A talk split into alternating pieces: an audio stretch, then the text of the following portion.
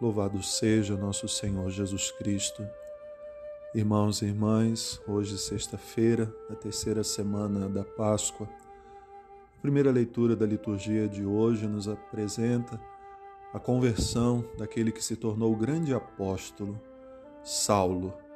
Assim era conhecido enquanto ainda perseguia os cristãos. Tentava de todas as formas silenciar homens e mulheres que falavam de Cristo. Saulo representava ali naquele momento o poder instituído que perseguia, que oprimia e que impedia as pessoas de viverem a liberdade. Assim, Saulo levava para Damasco um grande número de fiéis e quando naquele caminho o próprio Jesus se apresenta a ele. Saulo faz essa pergunta: Quem és tu? E Jesus responde: Sou aquele a quem você persegue, que persegue em cada cristão, em cada um daqueles que foram calados, que foram martirizados. Saulo, então, a partir daquele momento, começa uma nova etapa da sua vida.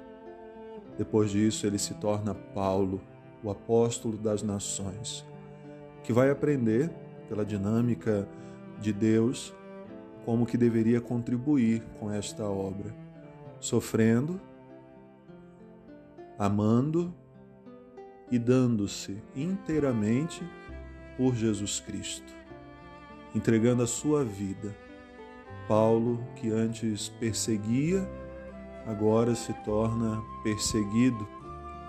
Paulo, que fez de tantas pessoas escravos daquele poder tirano, agora se tornava escravo de Cristo, um servo unido ao Senhor.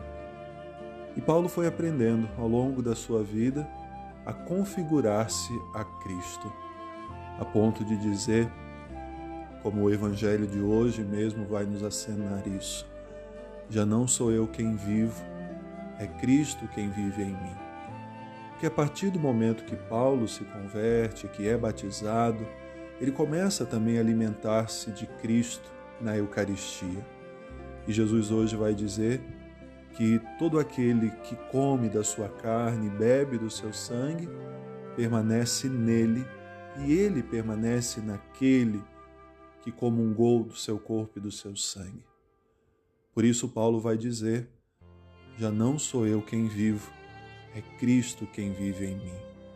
E Paulo foi aprendendo com isso que, mesmo nas perseguições, precisava manter sempre a paz no coração e a alegria de saber que estava conformando a sua vida à vida de Cristo, até se tornar também um grande mártir. Paulo foi decapitado por causa de Cristo. Mas ele vai dizer a cada um de nós algo que podemos refletir a partir do santo que celebramos hoje também, São Jorge. Para mim, viver é Cristo e morrer é um ganho, morrer é lucro.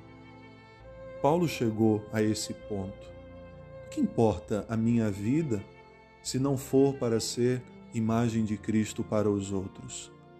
Jesus nos evangelhos já nos dizia isso o que adianta o homem querer ganhar o mundo inteiro e perder a vida eterna? São Jorge foi um homem que buscou também configurar a sua vida à vida de Cristo e perdeu a sua vida justamente para que Cristo fosse anunciado.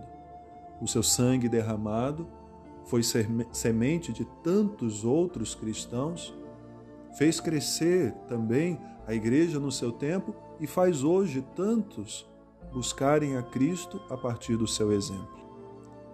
Queremos hoje olhar para o testemunho de Paulo, para o testemunho de São Jorge e para o testemunho de tantas pessoas, o meu, o seu, que cada vez que nos alimentamos de Cristo na Eucaristia, nos sentimos mais fortes para continuar diante das tribulações, diante das adversidades da vida. É Cristo que permanece em nós para nos fazer resistir ao poder do mal que está ainda presente no mundo. que tantas vezes tenta nos seduzir, que tantas vezes nos engana até, mas precisamos buscar sempre em Cristo a nossa força. Cristo sustentou Paulo, Cristo sustentou Jorge, Cristo sustenta mim, sustenta você e busquemos sempre mais ser imagem desse Cristo. E como São Paulo poder dizer, já não sou eu quem vivo, é Cristo quem vive em mim. Que Deus abençoe.